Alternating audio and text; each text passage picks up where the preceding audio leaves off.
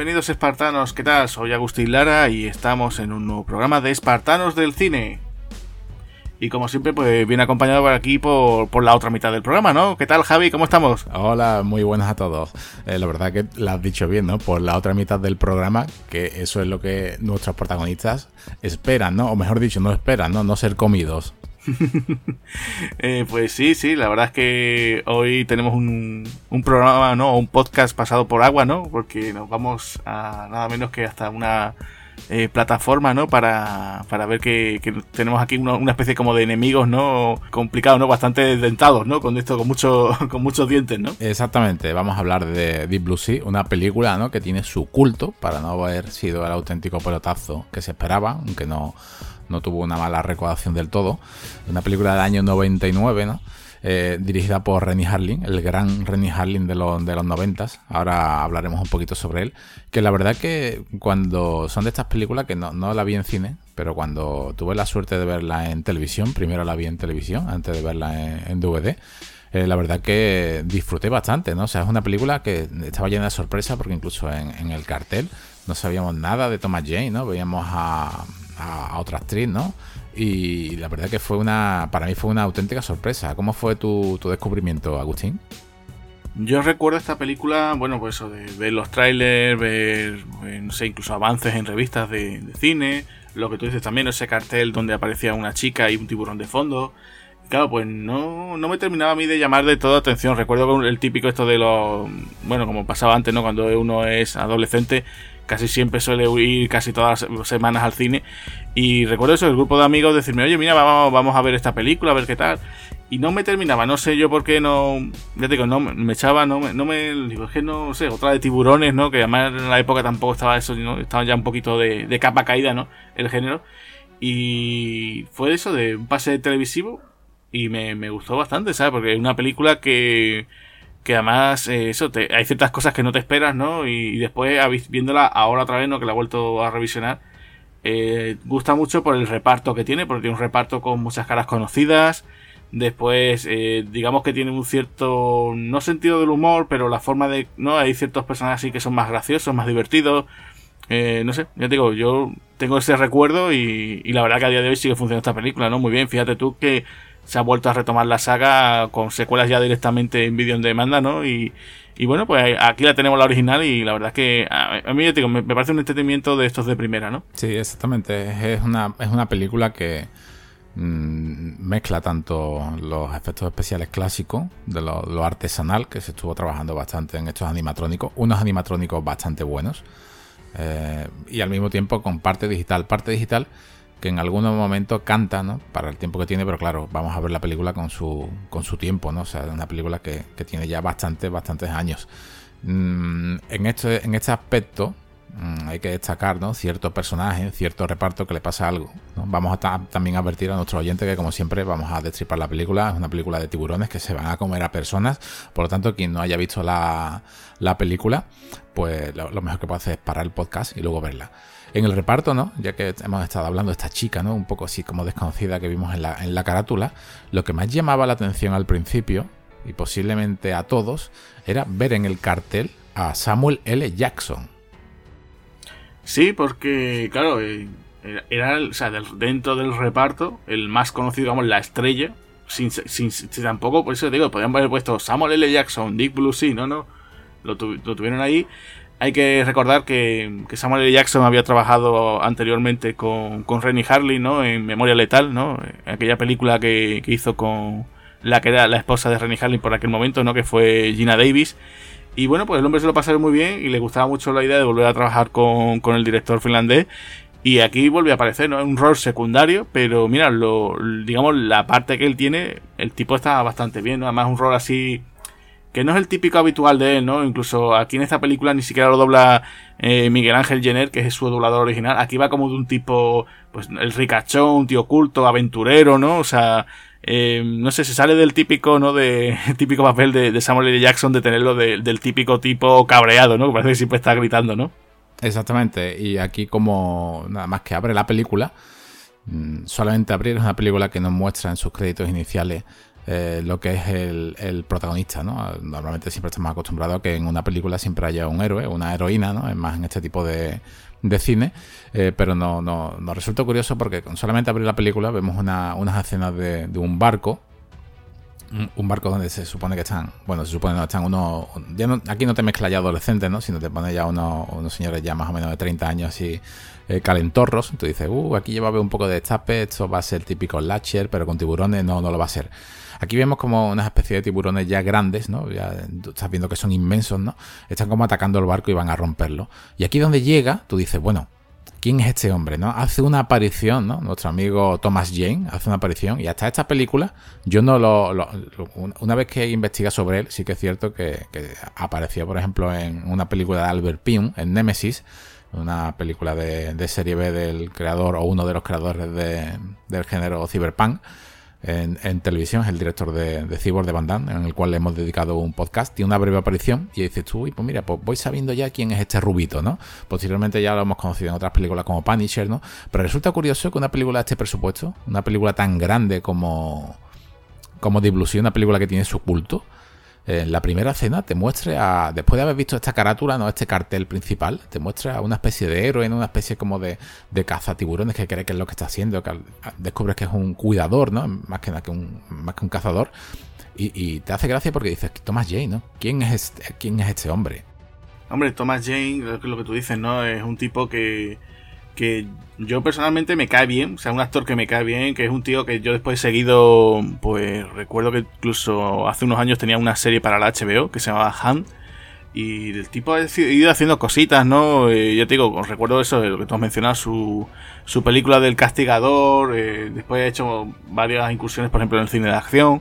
Eh, también te los he encontrado en, en, dramas, ¿no? Yo recuerdo, por ejemplo, aparece en La Delgada Línea Roja. Eh, siempre, por ejemplo, eh, mítica también La Niebla, ¿no? La de Fran Davaron, que, que, él es el protagonista, ¿no? También una película muy dura, ¿no? Y, yo que sé, siempre un tío que siempre ha estado ahí, por ejemplo, incluso en otras adaptaciones como Stephen King, ¿no? Como El Cazador de Sueños. O sea, era un tío que siempre estaba ahí. Yo recuerdo incluso en una película, en una comedia, aparece en una comedia que es La Cosa Más Dulce con Cameron Díaz. Y el tipo está ahí bastante carismático, está gracioso. Eh, después hay que recordarlo, pues por ejemplo, su participación en Cara a Cara de John Woo, que tiene ahí un rol muy, muy secundario, pero bueno, aparece allí en la cárcel esta, que está el personaje de Nicolas Cage encerrado. O sea, siempre estaba allí, picoteando un poquito de aquí, un poquito de allí. Y bueno, incluso, no sé si tú lo sabes, bueno, creo que lo hemos comentado antes fuera de micros, que bueno, Thomas Jane, eh, la gente no, no, lo, sabrá, el público así más, más mayoritario, él fue una estrella de Bollywood, nada menos. O sea, del cine, el cine de, de la India Resulta que él de jovencito se fue para allá, hizo una película, una, una, comedia romántica musical, porque claro, la India siempre le gusta mucho este tema. Y el tipo de la noche a la mañana se convirtió allí en una estrella. Eh, ¿Qué pasó? Que intentó ir a Hollywood. Eh, bueno, él cuenta incluso en entrevistas de que eh, incluso estaba en la calle tocando una guitarra, ¿no? A ver si conseguía que le diesen un papel. Y bueno, y poquito a poco, pues se fue, se fue haciendo un hueco, ¿no? Y bueno, pues a día de hoy, lo tenemos en papeles secundarios. Yo, por ejemplo, eh, aparece en la última película de Saint Black, ¿no? La, esta, esta nueva entrega que hicieron de Depredador. Y lo tenemos ya con un rol eso ya de tipo ya secundario, ¿no? Y, da un poquito de pena, porque ya te digo que incluso hay que recordar que cuando hizo el Punisher, hizo después un corto, ¿no? El famoso Dirty Landry, que la gente le encantó muchísimo por el nivel de violencia y la gente decía, este, este es el castigador, este tipo es el del Punisher y la gente se, pues, se quedó con las ganas, ¿no? incluso la, la película que después hizo eh, Ray Stevenson, ¿no? En principio, en, las primeras fases de la preproducción, él se encontraba ahí en ese en ese proyecto y después, bueno, pues se cayó de él y, fue una pena, porque ya digo que este tipo pues podía haber hecho más películas, ¿no? O sea, yo creo que eh, si hubiera tenido suerte, pues hubiera estado mejor como plan estrella de tipo acción, tipo, no sé si te parece bien, como, como Gerard Butler, por ejemplo. Sí, sí, sí, totalmente, totalmente de acuerdo. O sea, no solamente eh, por lo que has comentado de, de, Punisher, fue un gran Punisher para mí, eclipsado. O sea, es un, Punisher para mí es uno de los héroes de, la infancia, que en el trastero tengo tomos y tomos de, él. compartimos gusto, Agustín y yo, sobre este, entre comillas, superhéroe. ¿no? Vamos a dejarlo en este personaje de Marvel. Y estoy totalmente de acuerdo contigo. El único problema que le veo yo a Punisher, el único problema es su antagonista. Se, se le intentó eclipsar a Thomas Jane, se intentó eclipsar a Punisher y se puso como, se intentó hacer como un Jan Nicholson en Joker sin serlo. En cambio, en, The Punisher Dirty Laundry, ¿no? Este, esta, esta lavandería, este corto del año 2012 fue genial. Eh, si, miramos más atrás su ficha, yo recuerdo que incluso haberlo visto en, su, primera gran película en el cine, recuerdo en el año 96. Claro, cuando, cuando ya ves a Thomas Jane, dices, ¿de qué me sonará? ¿no? Él es Nemo, ¿no? Es, su primera gran película en cine es en El Cuervo Ciudad de Ángeles, donde está en esa en esa cabina sexual, ¿no? Y, su protagonista, que toma el relevo de, de Brandon Lee, Vicente Pérez, va por él, ¿no? Digamos que es uno de los cuatro mm, enemigos grandes que tiene esta película. Eh, respecto a la segunda parte de Punisher, él eh, no paró de coger músculo. O sea, vamos a partir de base también de que su, cuerpo es envidiable, un actor que mide unos 79 eh, es alto, tiene un, cuerpo bastante atlético. En Punisher donde más bestia lo he llegado a ver yo. También hay una, película mm, que tuvo bastantes críticas, pero bueno, la verdad que estaba, eh, para mi gusto está entretenida, ¿no? Que son las crónicas mutantes, donde interpreta a Miss Hunter. Una película entretenida, basada con mucho croma, pero bueno, se puede decir que está en esa línea de Sky Captain, El Mundo de Mañana, ese tipo de películas que se hicieron hace ya unos 12 o 15 años con bastante croma, pero mm, da ese aspecto a cómic y se le perdona. Y yo creo que, es lo que tú dices, ¿no? O sea, él, vale para lo mismo para un roto que para un descosío, que es lo mismo para una super actuación, ¿no? O sea, incluso en 1922. Yo destaco sobre todo, lo destaco a él, que para mí es el alma, el alma de la serie, el alma de la serie, y eso que es una serie que lleva ya sus temporadas, que es The Spanse, una serie que ha comprado ahora eh, Prime Video, que está basada en una serie de novelas.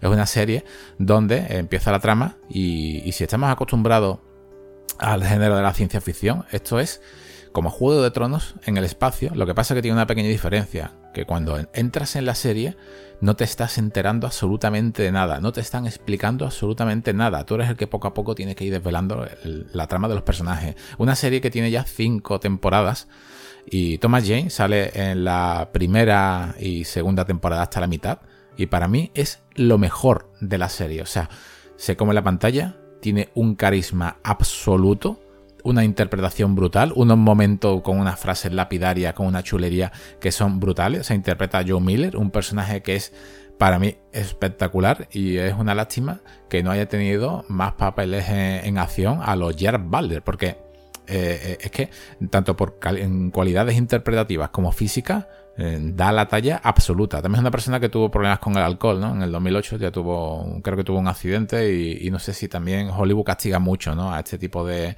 de, personaje. No sé si a través de ese, de ese accidente a lo mejor su carrera pues pasa un poco más desapercibida, pero bueno, para la, bueno, también últimamente lo hemos visto en Predator, ¿no? Eh, sí, sí, como te comentaba, él aparece en Predator, tiene ahí un, un rol entre secundario, ya te digo que... Mm, gracioso. Es un tipo que tiene... Sí, sí, sí, un plan gracioso, tiene, es un tipo que tiene el síndrome de la, de la Tourette y claro, pues va con otro actor, ¿no? Como haciendo los, los secundarios graciosos, ¿no? O sea, lo ves en un papel de, de, acción, pero claro, mucha gente incluso se quejó. Yo recuerdo que al principio nos hablaba del reparto esta, de esta nueva entrega de Depredador. Dicen, ¿por qué no ponen a, Thomas Jane de protagonista, no? Pusieron a otro actor. Y después, verdad que sí, que me, esta nueva entrega de Depredador es muy rara, ¿no? Te quedas un poquito. ¿No? Te quedas un poquillo. La recepción al principio es fría, ¿no? Y después es verdad que la, la vuelves a ver y dices tú, bueno, vale, me la tomo como una serie B, ¿no? Incluso mucha gente dice que es como una especie como de ¿no? Que se llama El Escuadrón de los Monstruos, ¿no? Como es del mismo guionista, que es Fred Decker, pues mucha gente dice, parece como una versión adulta de, esa película, ¿no? De una pandilla alucinante, ¿no? Porque tienes también un, elenco de personajes también, cada uno muy característico, así muy, muy carismático, ¿no? Y, bueno, pues ya te digo, ahí lo tienes y te da un poquillo de penilla eso, de que no haya tenido el hombre más, más suerte, ¿no? A la hora de, con el tema de los papeles, porque ya te digo, fíjate tú, el, antes de que empezase el gran boom de los superhéroes, pues con este castigador que él hizo, pues podía haber en lo que tú dices, podría haber llegado a, hacer franquicia, ¿no? Eh, recuerdo también otra película que tiene con el director de Los Inmortales, ¿no? Que hay que recordar que mucha gente confunde a Thomas Jane con Christopher Lambert. Dicen que tiene un cierto aire, ¿no? No sé si tú le ves ese parecido, ¿no? Bueno. Pero tiene aquella... Claro, es eso, muy discutible, ¿no? Bueno, se ve... Y, y, claro, pues tiene aquella película, como te decía, con, con Russell Malkaji, que es la de Vete al infierno Malone, que es una especie como de película de acción que se mezcla también con cine detective, así como de los años 50, donde aparece el Zapataki. O sea, que tiene un reparto curioso porque también aparece por allí Bing Reigns. Y bueno, es una película que se puede ver, se puede ver, no es que sea de estas que digas tú, uy, me, me va a cambiar la vida, pero bueno, ahí lo tenemos, ¿no? Y ya te digo, es un tipo que eso, que lo que tú dices, se ha quedado ya en el mundo de la tele y lo tenemos a en cuando pues de secundario en el cine. Aquí también como, como en ese cartel que hemos dicho, que sale una chica, una chica guapísima, Saffron Burrows, eh, una chica nacida en el 72 eh, en Inglaterra. Mm, yo creo que el personaje lo hace bastante bien, ¿no? Incluso te llega a dar cierto ascazo en, algunos momentos. También son partes del guion que están tapadas. Ahora lo, comentaremos en, las curiosidades, cosas que al final se decidieron cambiar, que ahora ya Agustín lo, comentará. Pero yo creo que es una chica que lo hemos estado hablando fuera de micro, que tiene cierto parecido con otra actriz de, 300, ¿no? Pero que, lo hace bastante bien. Sí, es una chica que tiene, sobre todo de estas que, quedan muy bien en cámara y funcionan no no como damisela en apuros, sino como una chica de acción. O sea, yo incluso aquí hay un momento muy alien, ¿no? Hay un momento en el que ella, eh, bueno, tiene que coger, quitarse el neopreno y dejarse en ropa interior, tiene que enfrentarse contra el tiburón. Que cualquiera que lo vea dices tú, uy, esto me recuerda al final de la primera entrega de Alien, ¿no? O sea, cuando Ripley se tiene que dar en ropa interior para, para acabar con el Alien, ¿no? Y bueno, pues ella funciona aquí bastante bien. Yo es una actriz que, como te comentaba anteriormente, no sé por qué después no ha hecho mucho más, más en Hollywood, ¿no? Porque ya te digo, la recuerdo de esta película, la recuerdo después de trabajar con Jason Statham en The Bank Job, que es una película que está bastante bien, que incluso, como te decía, la veo ahí y me, recuerda a una chica Bond perfectamente, podría ser perfectamente una chica Bond. Y después la tienes, creo que después de trabajar eso, con director ya sin plan más rollo un cine independiente, cine europeo, pero no sé, eh, probó con esta, no sé, como me acuerdo el caso, por ejemplo, de Manuel Bear, ¿no? La chica de Misión Imposible, la primera entrega, que fue solamente hacer esa película y después regresó a Francia y ya no, si te he visto no me acuerdo de Hollywood, ¿sabes? Entonces, no sé, no tendría una buena experiencia o no tuvo oportunidades y ahí, se quedó su, su, carrera, ¿no? Ese aspecto, ¿no? A mí me recuerda bastante a esto que he comentado de 300, me recuerda bastante al caso de Lina Headey, ¿no? O sea, es una actriz más o menos del mismo corte, incluso físicamente se parecen bastante, son bastante buenas las dos, pero que si, si sacamos de, ¿no? de, de Dredo, de la Purga o 300, eh, si, nos vamos ya a Juego de Tronos, mm, apague y vámonos, ¿no? Y, son personas que tienen su, su, carisma, pero que parece que Hollywood no le ha dado una, una, oportunidad. Esta chica, la, protagonista, entre comillas, de, de, la película, está casada con Alison Valiant. Eh, es una es la, la, escritora, vamos, de Ellen DeGeneres, la que hace lo, lo, Ellen DeGeneres el show, ¿no? En Estados Unidos, ¿no? Y la verdad que yo creo que su actuación es bastante creíble. Ese momento Alien me encantó, ¿no? Ese momento momento electrocución, momento con, con baraguitas, ¿no? Así finas, incluso blancos. No es el único guiño que tiene la, la película. Ahora comentaremos más guiños que tiene. Incluso yo personalmente lo considero un remake oculto de Tiburón 3D, ¿no? Esa, película de Dennis donde el tiburón está en un parque de atracciones, porque tiene bastantes, Si miramos atrás, vemos bastantes escenas que son similares. Una película que fue muy criticada, ¿no? Tiburón 3. Eh, pero la verdad que a mí me pareció muy, muy, muy divertida. No tenía el terror de, Está claro, no tiene el terrón de Spielberg, no tiene nada de Spielberg, pero sí que era divertida porque te lo metía en un parque de atracciones, te metía ya una base submarina, aquí tenemos una base submarina, te metía una plataforma de elevación para ver los, animales, aquí también la vemos, no es la primera que vemos una plataforma de este tipo. Eh, y te metí una serie de, cosas, ¿no? Porque aquí incluso estamos viendo como ciertos personajes el tiburón va y lo usa para, intentar entrar, ¿no? En, esa, en ese centro de investigación. Incluso en Tiburón 3 vemos exactamente la misma escena. Vemos como un tiburón intenta entrar con la cabeza, ¿no?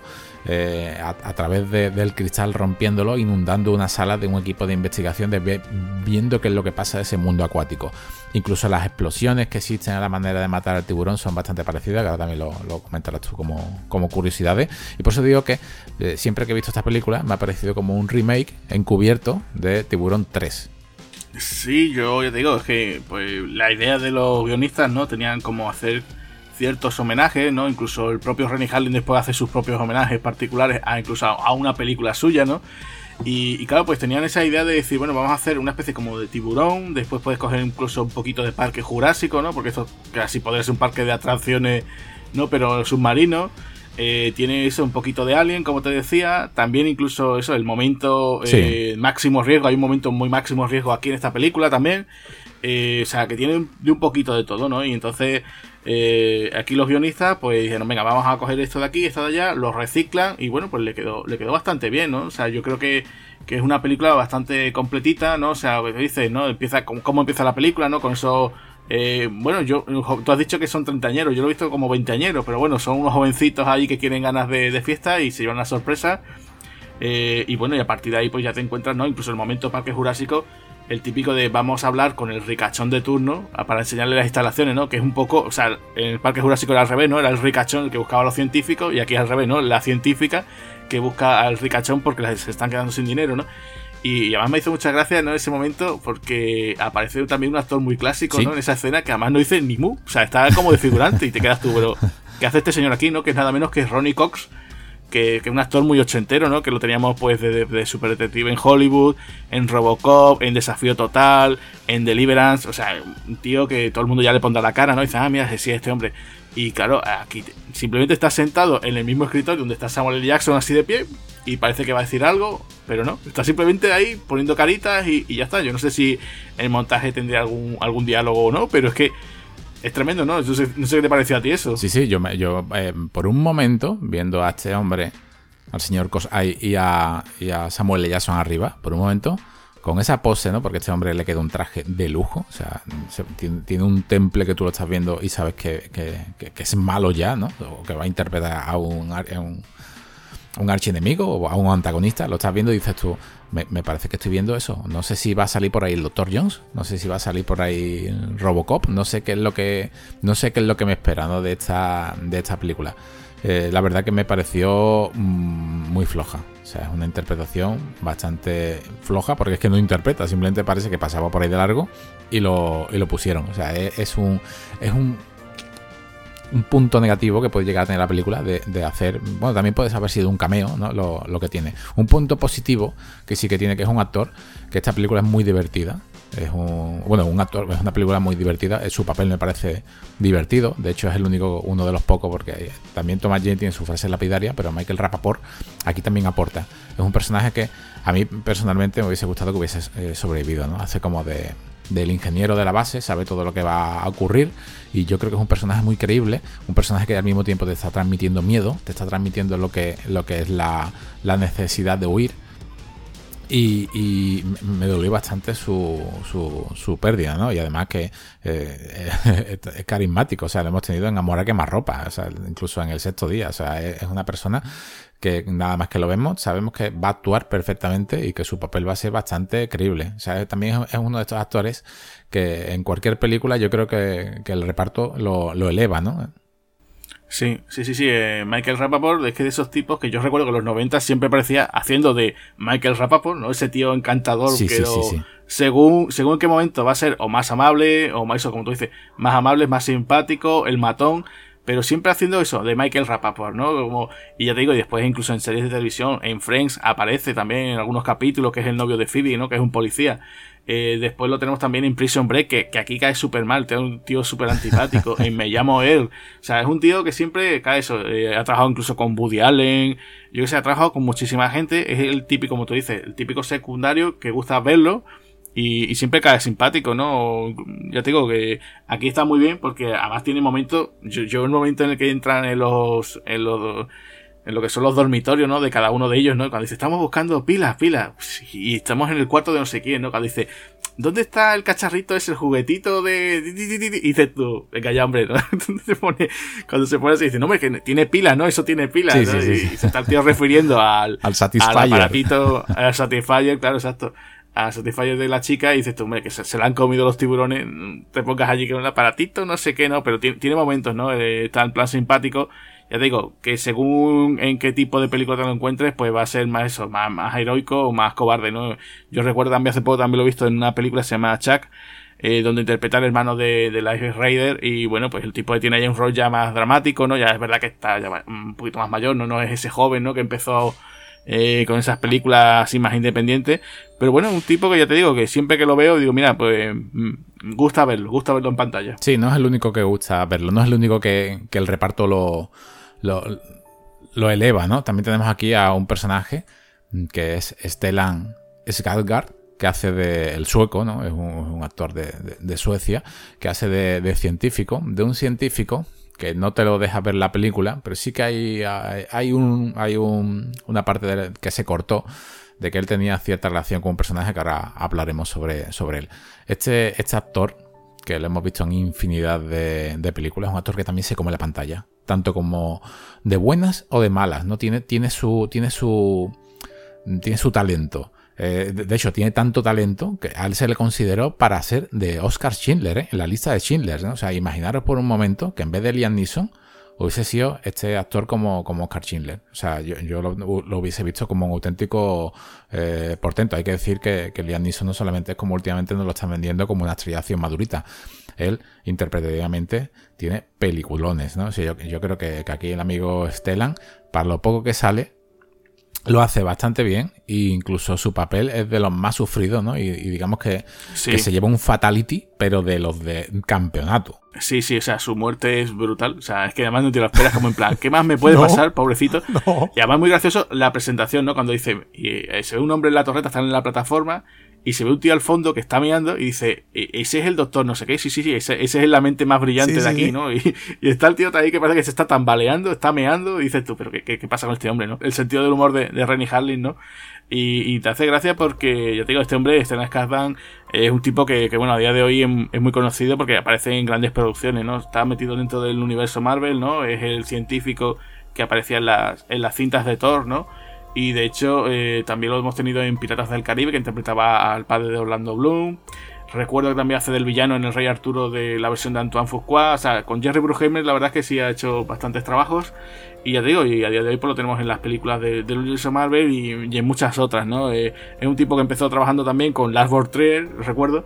Y fíjate tú dónde, ha llegado, ¿no? También es conocido este hombre porque tiene también una gran cantidad de hijos y muchos de ellos están metidos a actores, ¿no? Tenemos ahí a Peter Skarsgård también y, creo que tiene otro hijo más que es el, chico este que aparece también en True Blood que ahora también, pues, por ejemplo, hizo aquella última adaptación de Tarzán con Margot Robbie. Sí, sí. Con Margot, sí, con Margot Robbie, con Samuel L. Jackson, ¿sabes? Entonces, yo te este hombre, cuando veáis por ahí un Skarsgård y dices tú, ¿este será hijo de, de Stellan? Pues seguramente sí, porque tiene, ya te digo, tiene unos cuantos chiquillos por ahí que están metidos en el mundo del cine.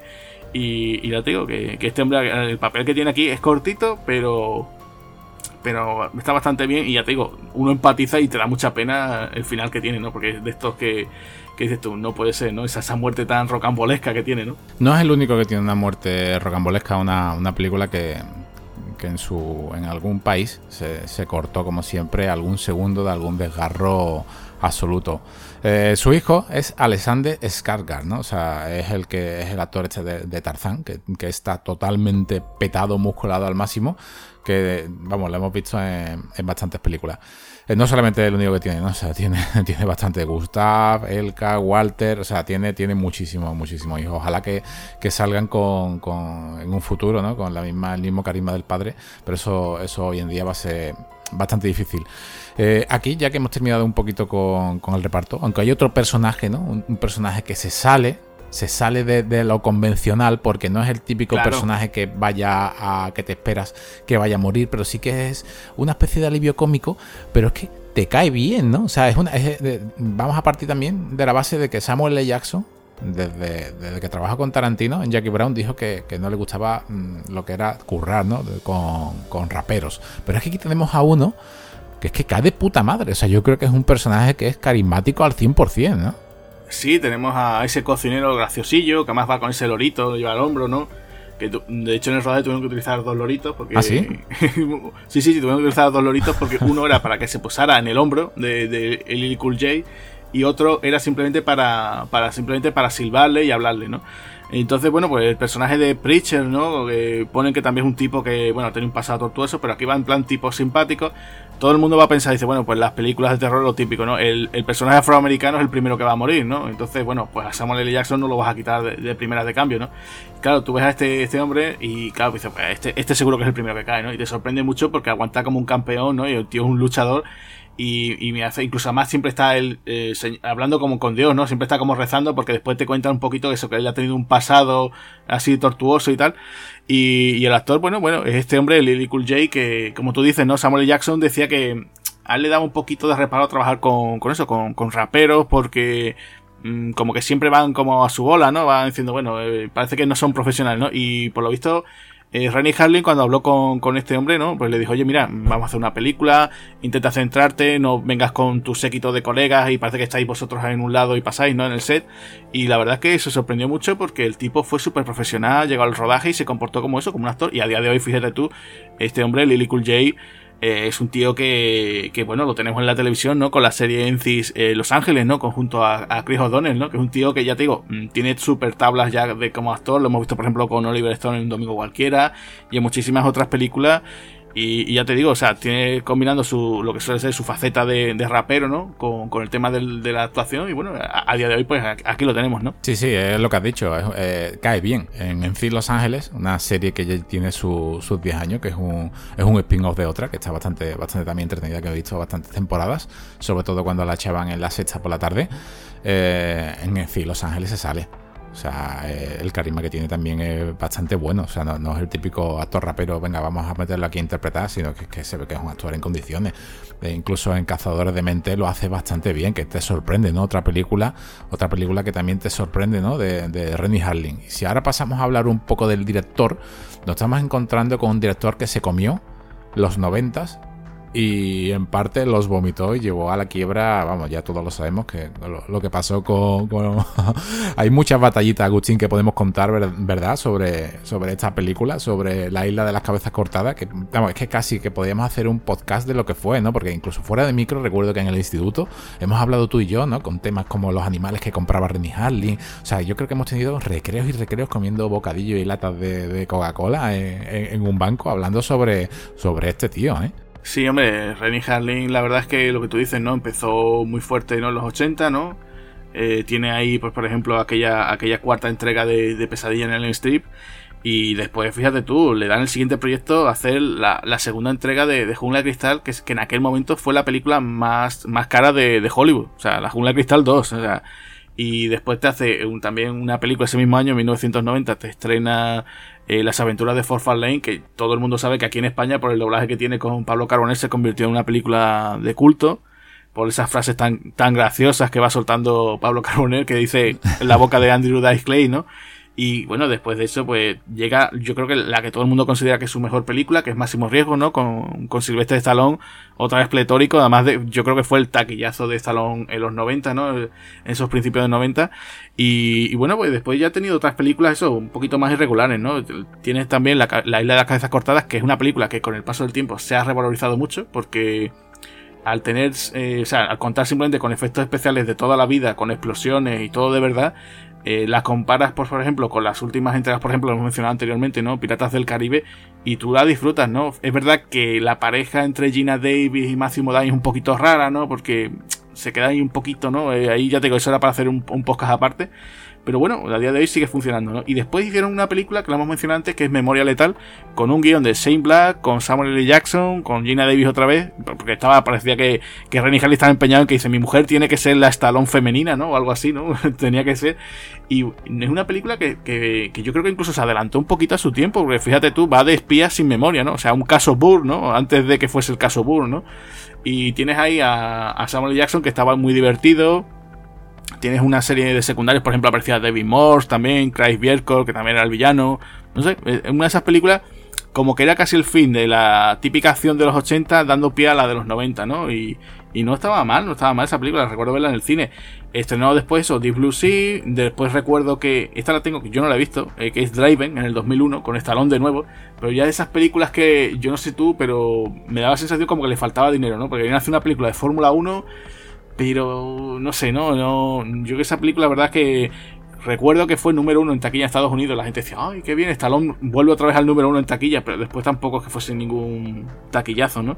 Y después, eh, esta sí la vi yo en el cine, que la has mencionado tú, eh, la de Cazadores de Mente, que a mí me decepcionó un poquillo. O sea, la, veo ahora y es verdad que dices tú, mira, tiene un reparto así de caras conocidas. Estaba Christian Slater, Val Kilmer, Lily Cool J, eh, Catherine Morris, o sea, había gente conocida, ¿no? Johnny Lee Miller. Y, pero después es verdad que sí que ahora si la veo como, como eso, como una especie como de 10 negritos, no me la tomo como una película de acción, me, me funciona, me funciona bastante bien. Y ya a partir de aquí, bueno, ya es un poquito la, la debacle, ¿no? De, de Rennie Harlin, ¿no? O sea, ya en plan sin freno, ¿no? Cuesta abajo y sin freno, ¿no? hizo The Covenant, ¿no? Que era aquella película como de chavales que eran como que practicaban magia, ¿no? Eh, esa no la he visto. Después tiene Cleaner, de nuevo otra vez con Samuel L. Jackson, que la historia no está nada mal, que es de un tipo que se encarga de limpiar escenas de crímenes. Sí, sí, sí, está, está bastante bien. Es una película con una trama bastante interesante. La he visto varias veces. Eh, la verdad que eh, te mantiene en suspense. ¿eh? No es una película con una acción explosiva, no es nada de lo que estamos acostumbrados a ver del director. Tiene un corte más indie, un corte mucho más independiente, pero es una película donde la trampa que se le, que se da a Samuel L. Jackson es bastante creíble y disfrutable. Sí, sí, sí, está bastante, bastante interesante esa película. Me salta, es verdad, que en el 2004, cuando hizo Cazador de Mente, hizo también eh, el exorcista al comienzo, que ahí hubo una serie de problemas que a él lo contratan, para había otro director, lo llaman a él, vuelve a hacer casi el mismo rodaje, rueda otra película totalmente diferente y bueno, pues ahí, tenéis las dos, hay dos, dos, los dos montajes, tanto el de Rennie Harlin como el del otro director. Y bueno, después de eso, pues nos vamos al, al 2009, nos encontramos con 12 trampas, que era una de las primeras películas de, de John, John Cena, ¿no? O John Cena, el luchador del de wrestling. Y bueno, mucha gente dice que esto se parece un poquito a, un poquito a Jungla Cristal, la venganza, ¿no? Eh, porque el personaje es un policía, creo que es un policía, un tipo de acción, vamos, es parecido a la trama, ¿no? Tiene que ir de un sitio a otro, el, villano la ha secuestrado a la mujer y tal. Y la que viene a continuación, que es de 2011, Cinco días de guerra, yo sí la he visto, que eh, se, llama cinco, cinco, días de guerra, con de nuevo otra vez con Val Kilmer en un papel secundario. Y el protagonista es Rupert Friend, que era un actor que, que aparecía en las primeras temporadas de Homeland. Es un drama, mm, son unos periodistas que se meten en una, guerra por, eh, por, la zona así del Báltico y, y la verdad es que, bueno, se puede ver, pero tampoco es que sea una película, uy, qué, gran drama, qué, gran historia, ¿no? Simplemente eso, es el día a día, eso, de durante esos cinco días, pues esos periodistas cubriendo, ¿no? Periodistas norteamericanos cubriendo esas noticias de guerra, que bueno, se puede ver, tampoco es que sea una película...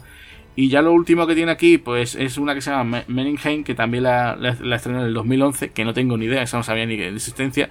Y el último proyecto es La leyenda de Hércules, que en el 2014, que fue que coincidió esta película con el Hércules de Dwayne Johnson. Entonces, bueno, sabéis, ¿no? Lo típico de cuando dos películas el mismo año se estrenan de la misma temática, ¿no? Lo típico Armageddon de Pub, ¿no? Y todo este tipo de historias, ¿no? O Volcano y un pueblo llamado Antespeak. Bueno, pues la película perdedora fue la de Rennie Harlin, ¿no? Eh, tenía os recordar que aparecía por allí Scott Atkin que hacía del malo. Y la verdad es que la gente no, no decía cosas muy buenas de ella, ¿no? Yo, la verdad es que es una pena que este hombre pues se haya quedado ahí para este tipo de cosas. Y bueno, pues espero que, que próximamente retome porque después tiene incluso una película que hizo con de las últimas de Jackie Chan con, tenía hecha con, incluso con el tipo este de, de Jackass no sé si tú la habrás visto. No no no la he visto. Eh, pues no está mal está simpática pero se nota que es el típico trabajo que ya por encargo no decir venga pues me tengo que ir a China mm, a rodar aquí o sea tiene escenas chulas pero vamos que no es que sea de lo mejorcito de Jackie Chan pero bueno se puede ver. Y, es una pena eso que ya que Rennie Harlin se haya quedado eso en este tipo de cosas no que Hollywood ya haya pasado de él olímpicamente y, que nadie lo llame para este tipo de cosas, ¿no? Vamos, yo no sé si eh, tendrá todavía en su agenda del teléfono a Sylvester Stallone, pero lo podría llamar, pues, por, no sé si van a hacer por fin a Los Mercenarios 4, estaría bien contar con él, ¿no? Sí, la verdad que es un, es un director de Rennie Harley, ¿no? Es, finlandés. Su nombre es Lauri Maurit Arjola, o sea, tiene un nombre que nada tiene que ver con, con Harley. Es amigo de Stallone, es normal, después de haber dirigido ese taquillazo, ese pelotazo. Eh, su, su cónyuge, ¿no? Gina Davis, desde el 93 hasta el 98, me parece, fueron unos 5 años de matrimonio más o menos. Eh, él no solamente tuvo este problema con, con esta película de terror que, has comentado al principio con el exorcista, ¿no? ya en Alien 3 estuvo metido en el proyecto, incluso pidió dejarlo, ¿no? O sea, fíjate tú, ¿no? Es un director que dijo, quiero salir del proyecto, ¿no? Es un, es un director que al mismo tiempo, en el año 90, dos películas que hizo, ¿no? Para mí y, para ti, ¿no? Y para mucha gente son, son películas bastante buenas, como Las aventuras de Forfarlane y La jungla 2, ¿no? La, aquí en España como Alerta Roja.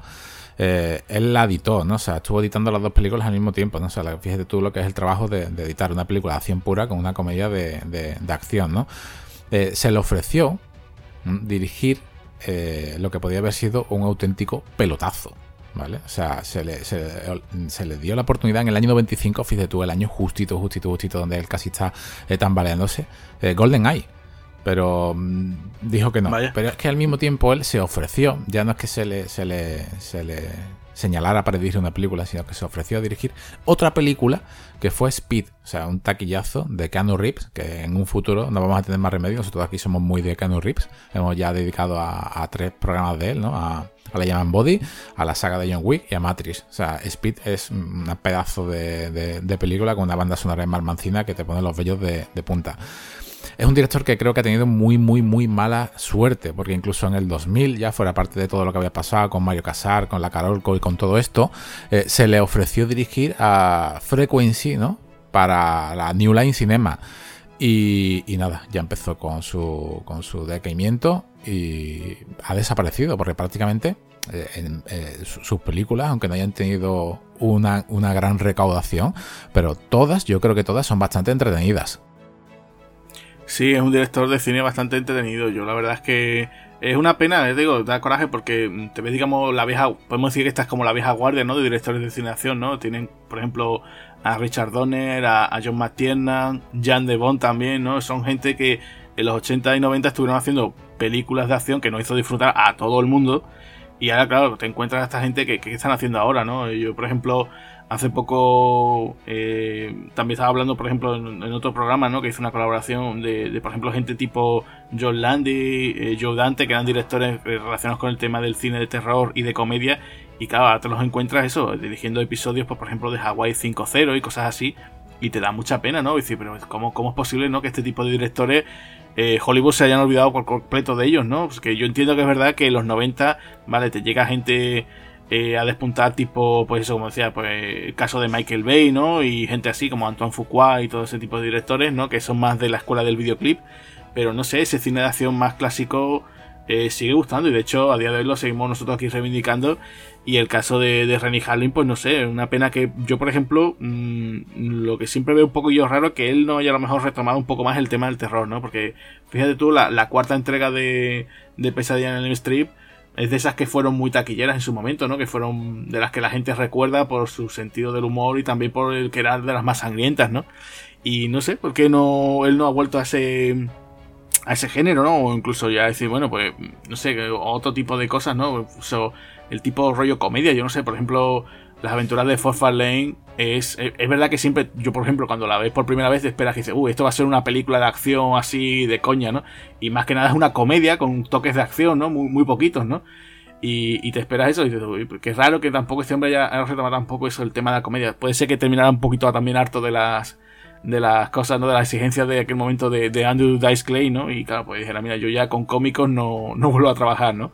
Y yo que no sé si tú sabes, Javi, que, que Rennie Harling en Finlandia, eh, sus padres son se dedicaban al tema de la medicina, su padre era médico, su madre enfermera, vamos, que yo supongo que, en casa diría, papá Harling diría, bueno niño, dedícate a medicina, ¿no? Dijeron, eh, no, papá, papá, mamá, me voy a dedicar al cine, voy a ser director de cine. ¿Tú sabes por qué? Porque dijo, el bueno de Rennie dijo, me voy a dedicar al mundo del cine. No, no, no porque resulta que allí en su ciudad eh, fueron nada menos que Charles Bronson y Don Siegel a, grabar una película que se llama Telefón a Helsinki. Toma ya. Y claro, pues el tío dijo, joder, esto, esto me encanta, ¿no? yo, yo, quiero dedicarme a esto, ¿no? Fue en el año 77 y fíjate tú, ya en el 86, o sea, nueve años después dijo, ya, ya estaba rodando su primera película, o sea, que, que imagínate, ¿no? O sea, el, el boom, ¿no? Decir, estoy rodando allí en, en Finlandia y de ahí rápidamente, o sea, un par de años después, me voy a Hollywood, ¿no? O sea, fue tremendo, ¿no? Pues ahora, ahora que lo dices, Agustín, eh, ya que has comentado de, lo de la medicina en su, en su familia, si, si miramos sus obras, ¿no? Vemos Cazadores de Mente, Mente Asesina, por ejemplo. Si, vemos a, esta, película, Deep Blue Sea, vemos como, también estamos con científicos, con médicos, incluso en memoria, en memoria letal, vemos como la, como la memoria, ¿no? Parece que tiene ahí, eh, bueno, mis padres son médicos, pero voy a meter este toque aquí pequeñito en, esta, en estas películas. Ahora que has comentado también eh, el terror, que entrando en materia, entrando ya para parte de, lo que es el, el reparto de la, de la, película, entrando en materia, eh, yo creo que si Steven Spielberg no hubiese dirigido Tiburón tan bien como lo hizo en el año 75, una película de, poco más de, dos horas, con un absoluto terror, yo creo que eh, películas como esta nunca nos hubiesen llegado. O sea, vamos a partir de la base de que para toda una generación, ya hayan nacido en los 70 o en los 80, si has llegado a ver Tiburón, porque hubo una época en que no paraban de ponerla en televisión, además, precisamente, mm, fijaros como, recordad un poquito, fijaros cómo son las cadenas de televisión, que evidentemente no te van a echar tiburón en Navidad, ¿no? Y una película navideña en verano.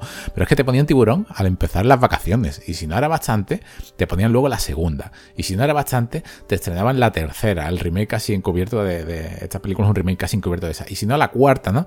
Luego, fuera parte, eh, el tema de, de los tiburones se, se, dejó, ¿no? O sea, es una cosa que en los 90 no ha tenido mucho, mucho éxito. Ahora sí que hace ya un tiempo, ¿no? Unos cuantos años, tenemos a la saga de, de Asylum, de, de Sharnadu con Ian Thiering, pero sí que es cierto que los tiburones son digitales, que es una serie Z, ¿no? Es una serie que va a lo que va, ¿no? Al divertimento puro. No es la única película de tiburones que haya dado miedo, ni la única película que existe. Hay muchísimas, muchísimas, hay infinitas. Yo voy a destacar solamente una película donde incluso estamos viendo una película que ya tiene sus 10 años basada en hechos reales, una película que me dejó totalmente impactado para no tener parte sangrienta de nada, o sea, es una película que no muestra nada de, sangre prácticamente, eh, que su nombre es El Arrecife, una película del año 2010 que está tan basada en hechos reales que al final cuando ves los créditos finales con la historia te quedas impactado, ¿no? O sea, es un barco como, como un barco vuelca, con un grupo de jóvenes también en él, y, la única solución y manera de vivir que tiene, eh, que no se lo coman los tiburones, es llegar a un arrecife. Un arrecife pequeñito, un arrecife que prácticamente lo que te cubre son, eh, son los pies, alejados de, estos saltos de tiburones ¿no? que mete esta saga, porque también podemos decir que es una saga, que es Deep Blue Sea, pero tenemos una segunda parte, que mejor no hablar mucho de ella, que es casi un calco de, la, de, esta, un calco prácticamente incluso en la base, incluso una tercera parte que no está basado, ya vamos a dejar obsoleto el tema de, de las bases y lo vamos a basar en, una colonia pesquera ya retirada que casi que es un complejo, ¿no? Por aparte de esto, de todas las películas que ha habido, yo creo que, quitando a, a Deep Blue Sea, ¿no? Y, últimamente a Megalodon, mmm, poquitos éxitos comerciales hemos tenido, ¿eh? Y hablando de, estos temas, Agustín, eh, ¿qué fue para ti, no? Supongo que como para todos, ¿no? Lo que es Tiburón de Spielberg te traumatizó. Hombre, pues sí, yo creo que a todo el mundo, ¿no? Eh, quieras que no, además de hecho en, su momento, en el estreno de la, de la película, mucha gente se, se, lo pensaba dos veces antes de pisar una playa y yo creo que también, en mi caso también me pasaba lo mismo, ¿no? De pequeño, nada que escuchaba la magnífica música de John Williams, lo de... ¿no? Y ya, ya decías tú, te da algo, ¿no? Era como, por ejemplo, cuando la gente, lo mismo que le sucedió a la gente que fue a ver psicosis, ¿no? El tema de decir, me voy a meter en la ducha, ya empezaba a escuchar, sí, sí, sí, sí, ¿no? Ya empezaba a imaginarte que estabas en la ducha como si fuese eh, Janet Leigh, te iba a aparecer Anthony Perkins disfrazado de su madre con el cuchillo, ¿no?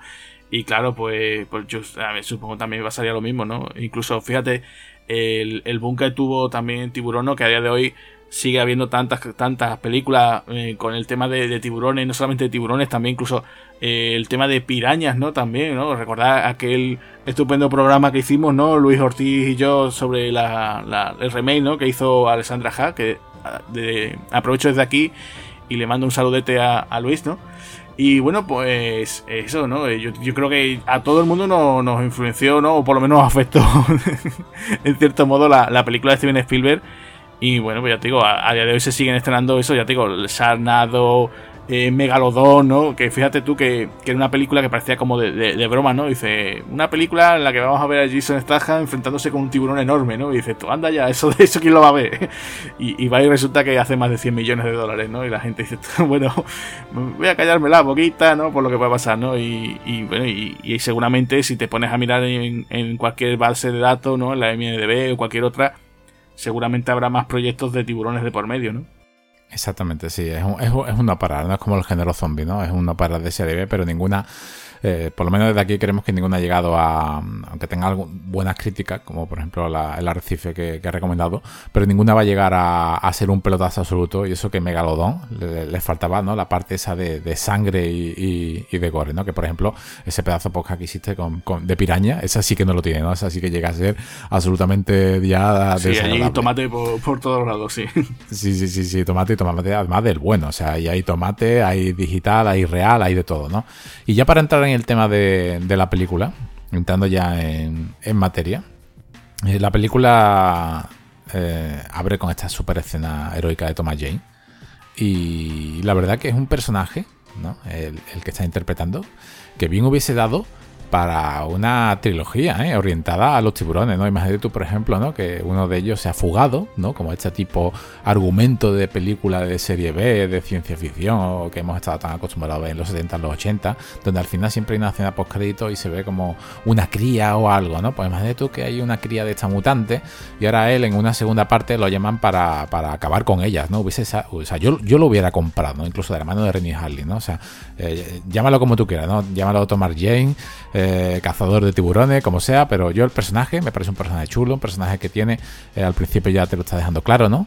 Él tiene cierto rifirrafe con, con la doctora, a la, a la, cual él mismo le está como metiendo cuello, ¿no? Él intenta como ligar con ella, aunque en el guion hay otra cosa que me resulta un poco, un poco extraño porque en el guion se supone que hay una relación con otro, con otro, otro doctor, que aquí no se cortó, se cortó para hacer a este personaje de esta doctora más eh, cabrona, por llamarla de, de, alguna manera. Y yo creo que, que Thomas Jane como, como caza tiburones, ¿no? A los Megalodon, una, una cosita así, hubiese quedado bastante bastante creíble un personaje como el de Carter. Sí, el personaje de, de Thomas Jane funciona muy bien, nada más que eh, en principio, fíjate tú hasta qué punto se lo toma en serio de hacer este rodaje, que hay una, el, el último día de rodaje él quería nadar con los tiburones. O sea, él estaba todo el rato, dice, quiero, quiero hacer una escena donde, porque aquí, aquí hay tiburones, ¿verdad? Hechos por ordenador, pero también hay tiburones de verdad.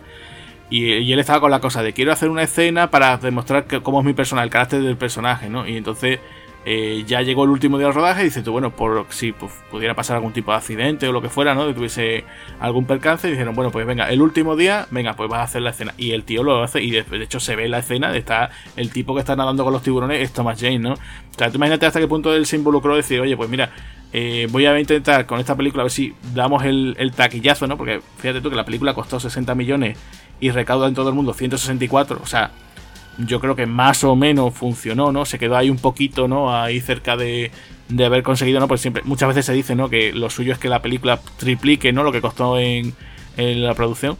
Y bueno, se quedó ahí cerquita y, bueno, pues yo creo que eso, que, que ya te digo, se dice, venga, ya que voy a jugármela, me la voy a jugar para eso, para convertirme en una estrella, ¿no? Y es una pena eso, lo que tú dices, que es un personaje muy chulo, porque además su personaje es un tipo que había estado en la cárcel, le ofrecen, digamos, esa eh, redención, ¿no? Decir, oye, pues puedes salir de la cárcel si te dedicas a esto, ¿no? Y, nada menos que es, eh, digamos, amaestrador, ¿no? O cuidador de, tiburones, ¿no? Y un personaje que, que digo, queda muy chulo, ¿no? lo que te diga es, ¿no? Por ejemplo, podría ser el personaje del cazador en Parque Jurásico, ¿no? Ese cazador que después tiene un rol muy secundario. Y aquí poquito a poco, ¿no? Se va convirtiendo eso en el héroe, ¿no? Porque lo que tú dices, tienes el personaje de Saffron Barrow, que es como, eh, es la científica, puede ser la protagonista, pero como tú dices, poquito a poco vamos descubriendo que no es la buena, ¿no? O sea, por eso te digo que después hubo una serie de cambios al final, que después los comentaremos, que, que hacen que nunca, o sea, parece que hay esa tensión, ¿no? Como esa, esa, tensión sensual, ¿no? No hay que se corta, ¿no? Con el cuchillo entre, entre ellos dos, pero que parece que nunca va a llegar a ningún sitio, porque eso, porque el personaje de, de ella, pues, digamos que es la malvada de la, de la historia, ¿no? Exactamente. Dos cosas que solamente en los primeros minutos de pantalla estamos viendo.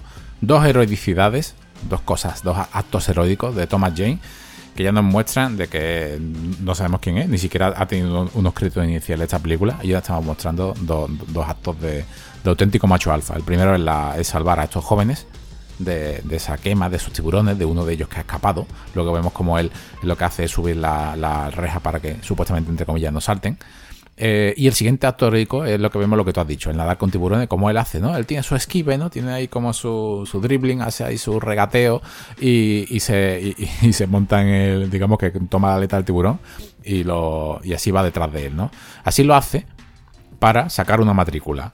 Esa matrícula eh, ahora contarás un poquito de ella, eh, viene precedida de una cena donde vemos un avión, que precisamente ¿no? ese, ese hidroavión es el que hemos visto en seis días y siete noches, ¿no? o sea, es una cosa reciclada. Y esa matrícula, Agustín, ¿qué hay que decir ya sobre esta matrícula en la boca de un tiburón? ¿Qué es lo que nos está diciendo eso? Bueno, pues se supone que es la misma, que además incluso el mismo número y todo, que la que se extrae en, la propia tiburón, ¿no? O sea, es como una especie como de broma diciendo, bueno, que seguimos haciendo guiñitos, ¿no? A la película de Spielberg. O sea, es lo que me gusta, ¿no? Que esta película, dentro de lo que cabe, respeta un poco lo que es la, película de Spielberg, ¿no? O sea, eh, es consciente, yo creo, yo creo que, que Renny Hall y todo el equipo creativo diría, oye, pues que no vamos a hacer la mejor una película, mejor, o sea, no vamos a hacer la mejor película de tiburones de, la historia, porque para eso es Tiburón, ¿no? La de Spielberg. Pero bueno, vamos a rendirle un, homenaje, ¿no? Yo creo que eso, es bonito, ¿no? O sea, decir, oye, reconocemos la maestría de, alguien como Steven Spielberg y le hacemos, digamos, un homenaje, ¿no? Y yo creo que queda bastante bien, ¿no? Después lo que tú comentabas, que este es un dato que yo creo que le va a gustar mucho a nuestro amigo, a nuestro amigo Paquito Nielsen, ¿no? Le vamos a mandar también un saludo. Lo que tú decías, ese hidroavión, que es un castor de Havilland de DHC-2, que, bueno, pues el mismo que se utilizó en aquella película de Harrison Ford y Anne Hayes. Que, bueno, era una historia así de aventurilla que estaba simpática, ¿no? O sea, y bueno, ahí lo tienes, ¿no? Que me da de una ocasión pues se suele utilizar. Fíjate tú que también, eh, otra cosa que reciclaron también para esta película fue el, el mi submarino que aparece también. aparece un pequeño mini submarino de color naranja que también se utilizó en Esfera, que también, fíjate tú, que es una película que protagonizaba Samuel L. Jackson, ¿no? O sea que iban cogiendo cositas de allí y de aquí y allá, ¿no? Y entonces, bueno, pues lo utilizaron, ¿no? Sí, esta base, esta, esta base acuática, que está en la costa oeste de, de Estados Unidos, eh, siempre me ha recordado mucho esta, esta, parte, a esos atolones que hemos estado acostumbrados siempre a ver en películas como Waterworld, un peliculón de, del género post-apocalíptico y de acción, que no tuvo también una crítica muy buena por cierta escena de apertura, ¿no? Se le criticó por esa filtración de, de orina convertirse en agua. Es una de las cosas por las que teóricamente no gusta mucho a, cierta parte del público. Hoy en día eso no es nada comparado con, las atrocidades que estamos acostumbrados a ver cuando eso es simplemente supervivencia. Cuando lo hace Bears Grills en su programa Supervivencia no pasa nada. Pero si lo hace Kevin Conner en la gran pantalla, pues le ponemos pega, ¿no? Eso ya, ya hace 25 años ya había ofendiditos, ¿no? Aquí estamos viendo cómo esta plataforma no solamente me recuerda a eso, sino esa parte de hormigón, esa parte de dentro, esa parte abrupta, esa parte fea, esa parte tosca, eh, con esos ordenadores. Eh, me recuerda siempre, con, cada vez que la veo, como si estuviese en la roca, ¿no? Me recuerda a esas partes internas de, la roca de, la prisión. Y aquí es donde esta película también la veo como una especie como de jungla de cristal, ¿no? Donde los enemigos y los terroristas, eh, el antagonista son los tiburones y el fuego o, es, el agua, ¿no? Lo estamos cambiando por, por, eso. Lo veo mucho porque ellos están asediados e intentan salir a la superficie, ¿no? O sea, también me recuerda a esta manera de subir, esta manera de querer salir. Esto no es Abyss, eh, no, no, no, es Cameron, pero me recuerda también a la gran aventura del Poseidón, ¿no? cómo quiero subir para arriba de, alguna manera y van poco a poco los, personajes los personajes cayendo. Aquí donde vemos, donde, donde ya fuera parte de, de, una cosa que me dejó un poco raro, el personaje de, de Thomas Jane lo veo como un poco descarado. O sea, eh, vamos a partir de la base de que, de que él, solamente con conocer a su jefe, ya se ve que hay una disputa, pero que no llega a romper, ¿no? no llega a romper, no sé, no, sé si a lo mejor en el problema de la sala de montaje, como se han editado bastantes cosas, que ahora comentarás, al haberse editado bastantes cosas, no sé si la relación de Thomas Jane con, con Samuel L. Jackson también se cortó, porque estamos viendo ya solamente con la presentación del personaje como aquí pasa algo, ¿no? Uno es millonario, otro viene de, otro viene de Thomas Jane, es un, es un está condenado, o sea, ha salido de la cárcel por traficar, no, no, te dice con qué ha traficado, mm, te dice que lo que quería era ganarse la vida y le echan cara como que él tiene dinero y él no, ¿no? Pero que hace su trabajo porque también está en un programa de reinserción. Ahí te ves una especie de pique que hay entre los dos, que tú dices, bueno, ¿esto dónde va a llegar? No es el único aspecto así negativo que le puedo encontrar al, fin eh, en el modo de edición, pero tú dices, bueno, en algún momento va a salvar la vida el uno al otro, van a hacer las paces, lo típico que hemos visto, ¿no? En películas, por ejemplo, como de Rennie Harling, como en Máximo Riesgo, con Tucker y Walker, cuando tienen ese rifirrafe pero al final se hacen amigos, incluso te das cuenta como aquí en esta película, Samuel L. Jackson ya viene de ser un auténtico vividor de aventuras, ¿no? Te explica que ha sobrevivido un alud con siete personas, pero que solamente cinco salieron de allí, ¿no? Salieron de allí mentalmente. Él te está explicando como que es un superviviente nato eh, por mucho dinero que tenga, ¿no? Un personaje que me recordó bastante al personaje de Viggo Mortensen en otra película de, Pánico en el túnel, ¿no? Con donde tenía que sobrevivir, te lo venden como que era una máquina y al final pues te das cuenta de que el máquina totalmente sirve este salón. No sé tú qué, cómo viste tú esta relación entre los personajes. Hombre, pues está bien, ¿no? El típico choque así de, como tú decías, de, macho alfa, ¿no? También, como decías, ¿no? Tienes al personaje molón de Samuel Jackson, además que todo el mundo le dice, ay señor, le felicito por sus logros en la vida, eh, como que usted salió de salud y tal, y aparte porque es el típico también ricachón que, hombre, que, que no solamente, bueno, pues está dando ese dinero en plan, así en plan filántropo, ¿no? Sino que dices tú, bueno, aquí, aquí hay un negocio y aquí hay que aprovecharlo, ¿no? Y después, por otro lado, pues tienes a este personaje de Thomas Jane, un tío eh, que en este aspecto, pues está está algo, eh, en este caso, un poquito chocado ¿no? Con, la sociedad porque viene el tío de la cárcel, ¿no? Y, bueno, pues yo creo que ese, ese pique, que lo que tú dices, ¿no? Que va a llegar un momento en el que a lo mejor o se enfrentan, ¿no? O, se van a hacer super colegas, ¿no? Lo que pasa que el guion es muy... En ese aspecto me gusta porque... Eh, por eso te digo que me, hubiera gustado mejor que la película lo hubieran vendido, oye, pues mira, Deep Blue Sea y sale Samuel. Jackson, ¿no? Eh, me gusta ese giro, que ya todo el mundo sabe, ¿no? lo vamos a decir porque es spoiler, ¿no? A mitad de película se comen a, Samuel. Jackson y además de una forma incluso graciosa, ¿no? Porque él empieza a dar un gran discurso muy épico, en plan, nosotros nos quedamos encerrados en el salud, empezamos a pelear, no sé qué, nosotros vamos a salir de aquí porque de esta salimos, porque esto no va a ser tan complicado, no sé qué, y que en ese momento llega un tiburón y se lo come, o sea, que es súper...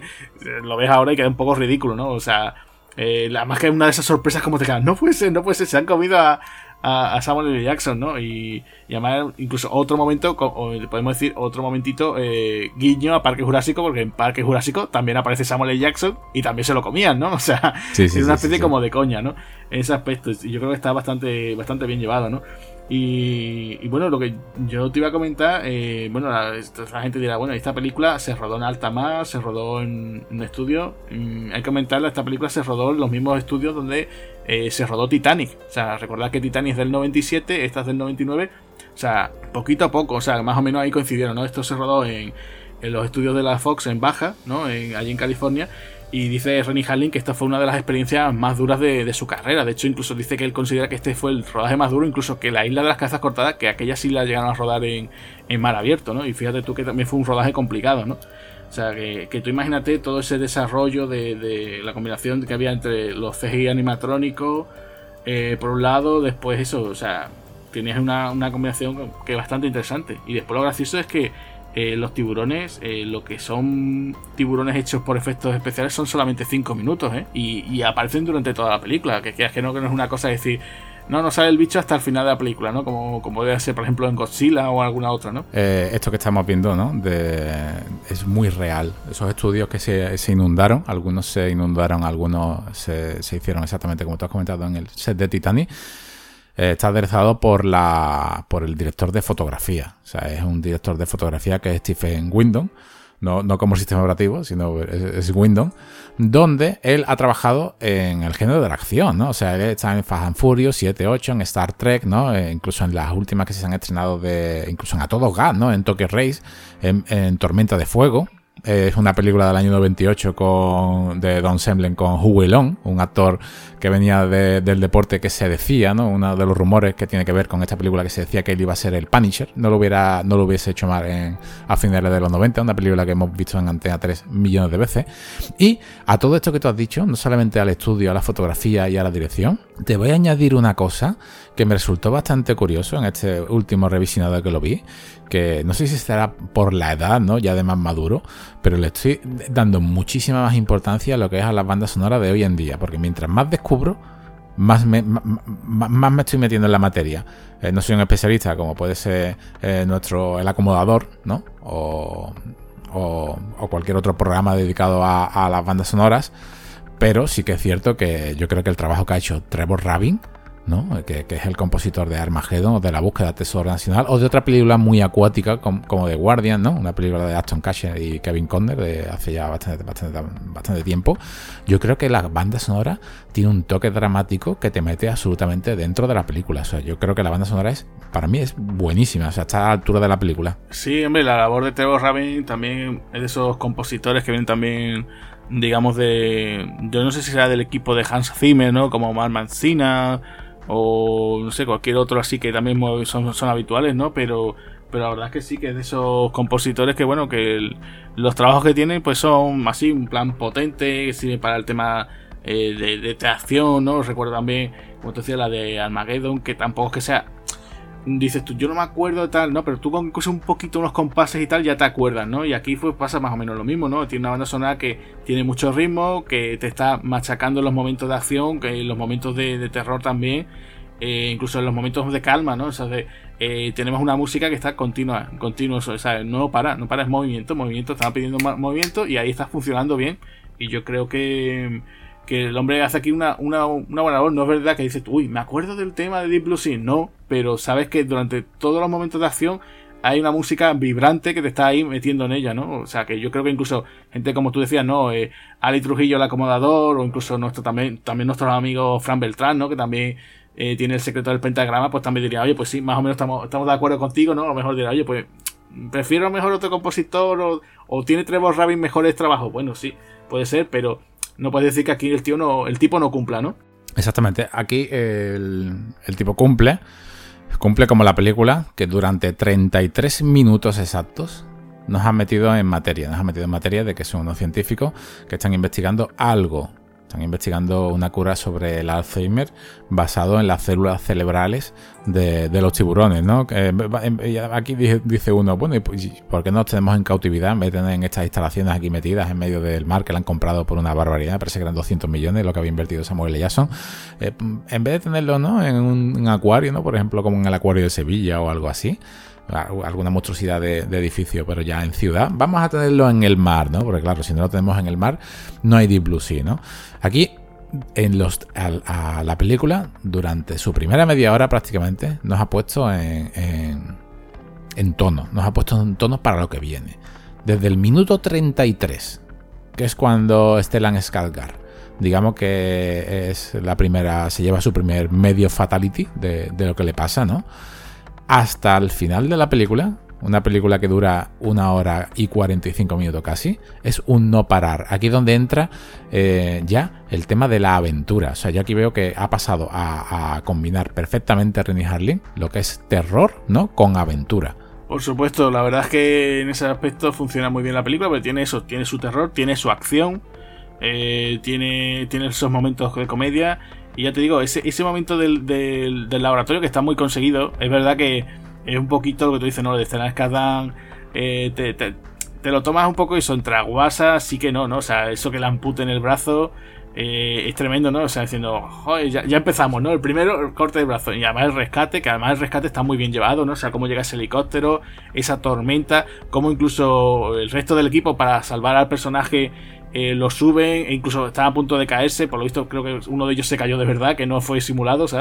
Eh, están todos allí en plan, venga, pues tenemos que hacerlo, ¿no? Y como después de eso eh, aparece ese tiburón, tira de la camilla, se cae el, helicóptero, se carga incluso la, torre principal de, de, aquí del emplazamiento del laboratorio, ¿no? incluso se carga a la chica esta que está ahí, ¿no? Como controlando un poquito quién llega, quién no llega, que, es una actriz que aparecía en Los Sopranos, que interpretaba a la hermana de Tony Soprano. Eh, bueno, pues ves allí que, eso que dices tú, pero la que se ha liado en menos de 5 minutos, ¿no? O sea, está muy, todo muy, muy bien planificado. Ahí está, eh, la verdad que sí que ahí la labor de Rennie Harling está muy bien, porque está todo muy bien explicado.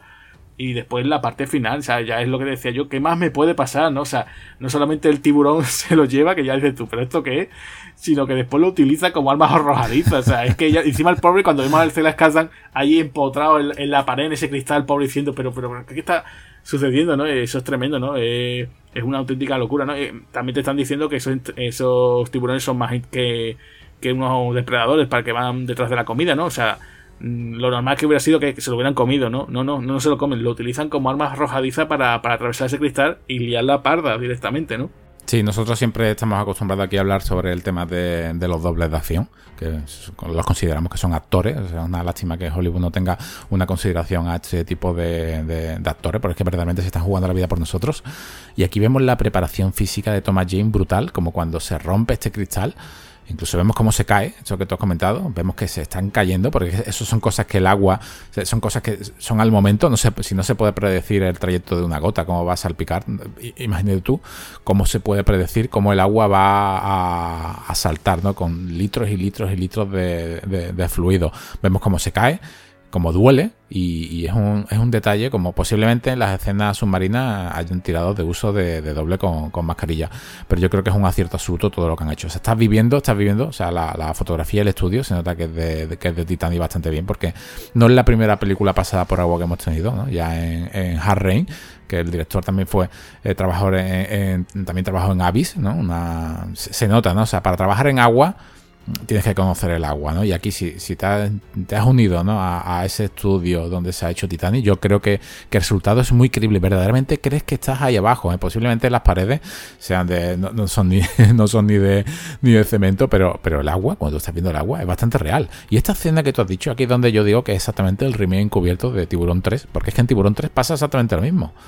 la, diferencia es que en Tiburón 3 está su escena final, pero aquí es lo mismo, ¿no? El tiburón acercándose como un psicópata, ¿no? Como un auténtico vengativo hacia la plataforma donde están los, científicos, bueno, los, que controlan el parque acuático. Y aquí pasa exactamente lo mismo, ¿no? Aquí pasa esto. Y aquí es donde Rapaport toma el relevo de semihéroe, ¿no? Él dice, no, por aquí no, por aquí para arriba, por aquí para abajo, por aquí para allá, ¿no? sé, yo creo que, que aquí es donde empieza ya la aventura, en una mezcla, no se puede decir que es Titanic, pero sí que empieza la aventura, ¿no? Por salir a la superficie. Sí, y además tenemos también, por otro lado, digamos, ¿no? Como una subtrama paralela, ¿no? El caso del personaje del cocinero, ¿no? De, de Cool J, que tiene ese momento también que dices tú, bueno, ¿qué, ¿qué, está pasando aquí? Porque claro, eh, hay que decir, ¿no? Se van todos los trabajadores, porque de hecho eh, esto es un fin de semana, ¿no? Como pasaba también en Parques Jurásicos. Vamos a ver la, plataforma en un fin de semana, ¿no? Se queda solamente el personal, digamos, esencial. Están solamente los científicos, el ingeniero y en este caso también el personal de Thomas Jane, pero claro, tiene que haber un cocinero, ¿no?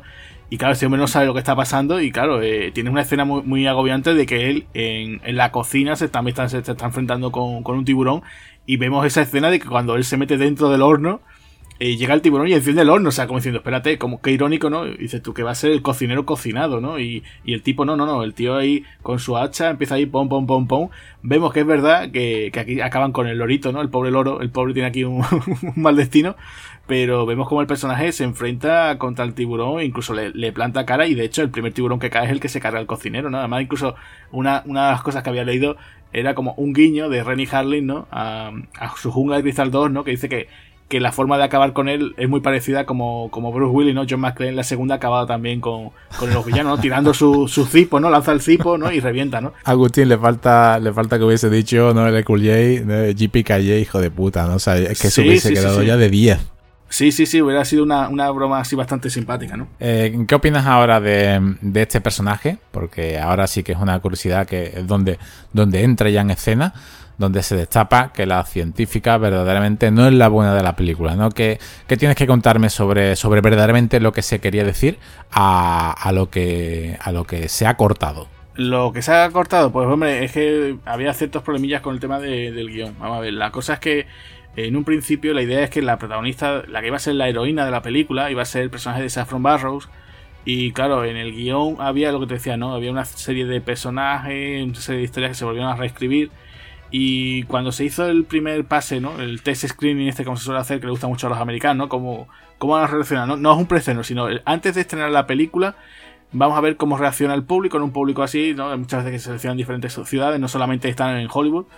Y bueno, pues la gente no le gustó para nada que el personaje de, Saffron Barrow eh, se salvara. Y entonces decidieron que, había que cambiarlo, ¿no? Entonces se decidió que el personaje de, de Cool J pues fuese también uno de los héroes. Y se cambia, como te decía, ese arquetipo, ¿no? De decir, bueno, pues el, el, afroamericano va a ser el primero en caer, ¿no? Y entonces pues lo aguantó hasta el final. De hecho hay ciertas escenas por la parte del final en la cual su personaje fue borrado digitalmente, el de Saffron Barrow, porque la parte del final se supone que ya se salvaba, ¿no? Entonces se decidieron bueno, pues se va a hacer esto, ¿no?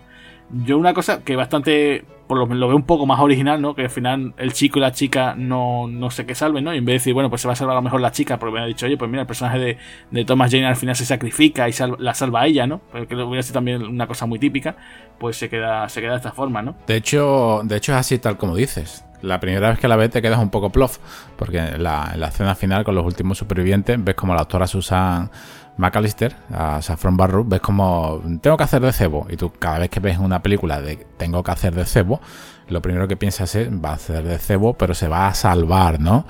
Aquí es como vemos cómo no se salva. No es que no se salva, sino que estamos viendo cómo se la come a lo gore. O sea, estamos viendo con una escena como la de Michael Rapaport, que no te estás esperando que llegue y automáticamente estás viendo como, como está en trozos, ¿no? O sea, está automáticamente en trozos, incluso con la de escena de Michael Rapaport con su muerte, vemos como su torso inferior, incluso sus pies siguen dando, dando como, como espasmos, ¿no? Aquí te quedas un poco como es un momento como auténtico what the fuck, ¿no? Te quedas como, ¿qué es lo que ha pasado aquí, ¿no? Porque esta chica ha desaparecido, ya la han metido en CGI ¿Vale?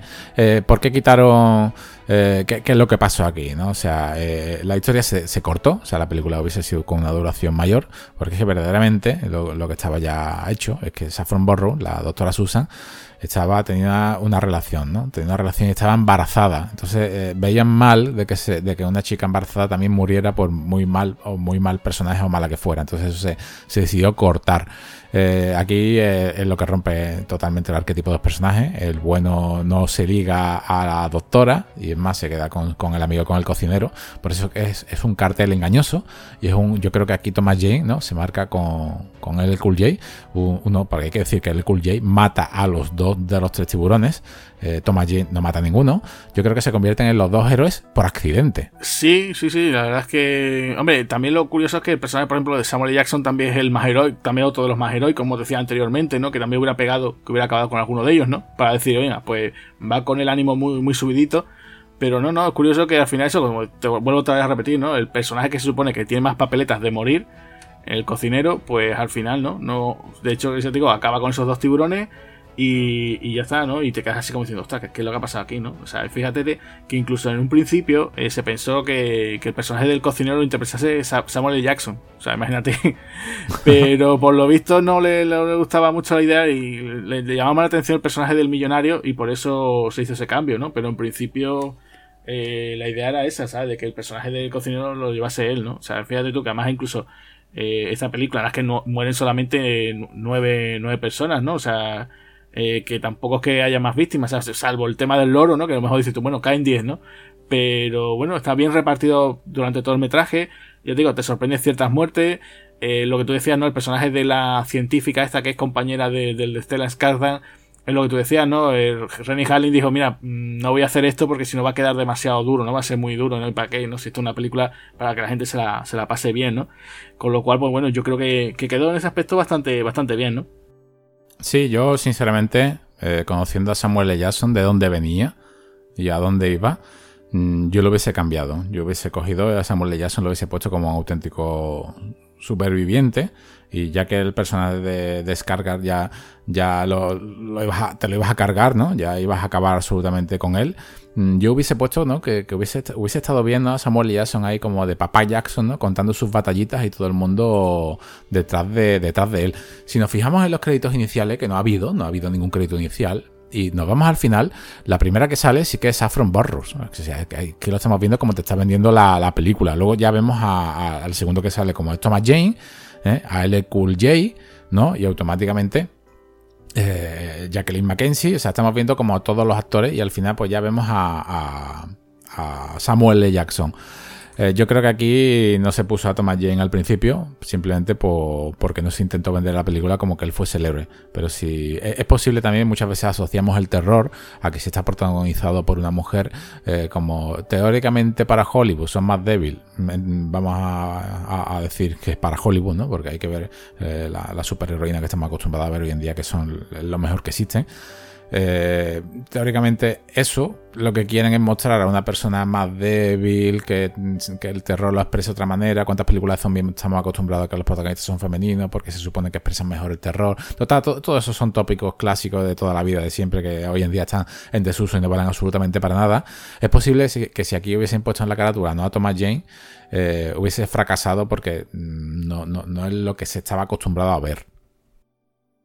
Bueno, también eso, hay diferentes pósters de Deep Blue Sea bueno, el, más típico, el que más se recuerda es eso, el de la chica con, el tiburón detrás, ¿no? Pero bueno, eh, de todas formas, digo, yo creo que esta película, mm, yo creo que ha envejecido bastante bien, o sea, funciona muy bien, muy rápida, tiene mucho ritmo.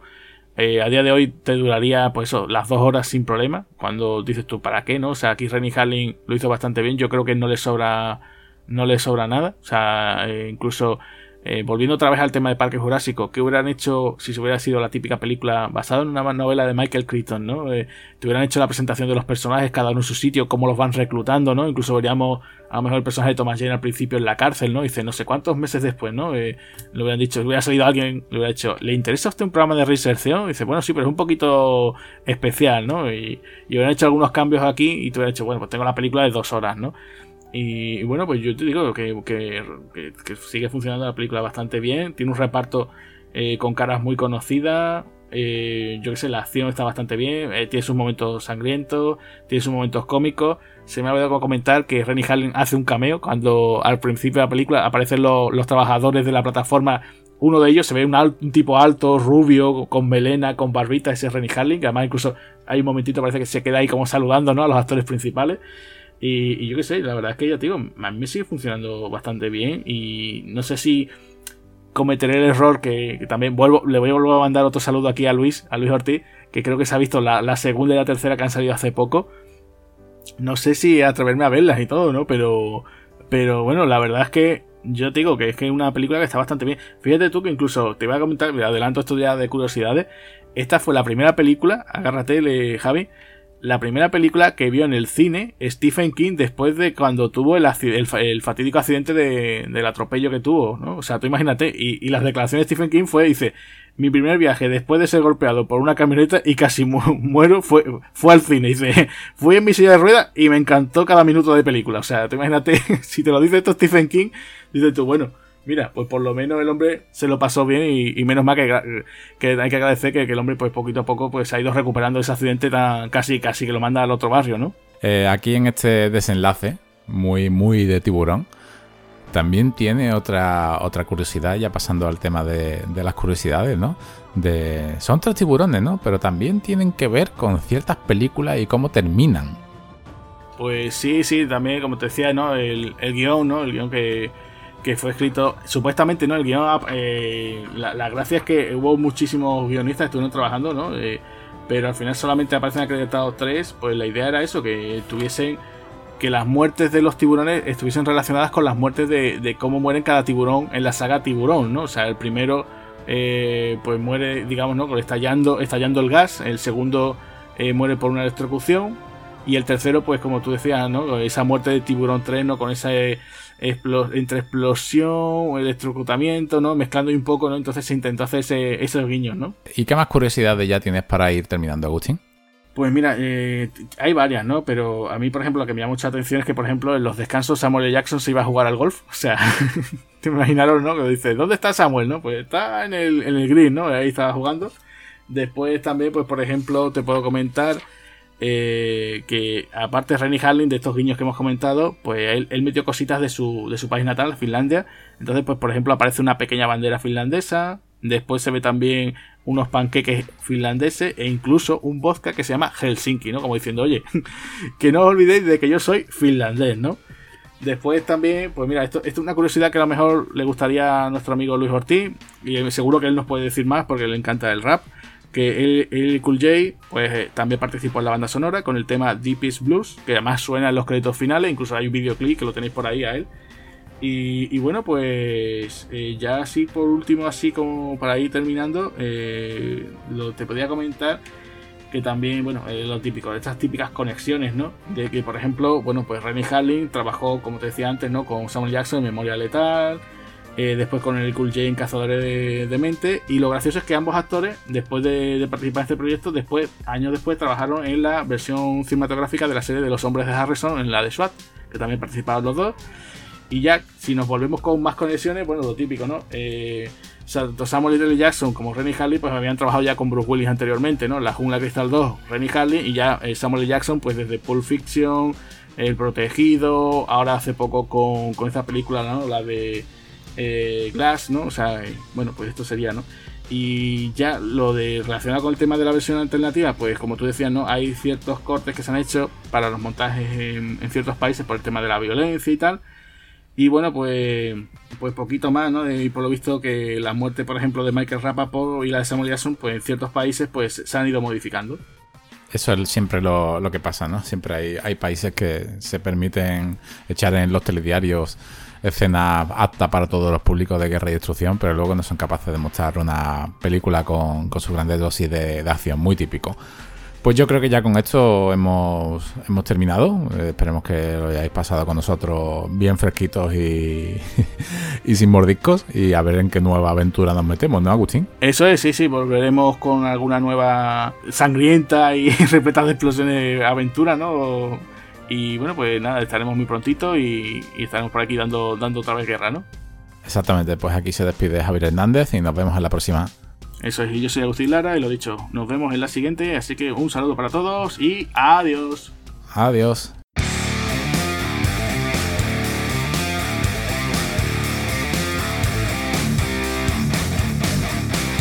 Muchas gracias por habernos escuchado. Si queréis oír más podcasts de Espartanos del Cine, recordad que estamos en nuestro canal de Spotify. También podéis seguirnos a través de las redes sociales, Facebook, Twitter e Instagram. Además, tenemos nuestra página web www.espartanosdelcine.com. Un saludo amigos.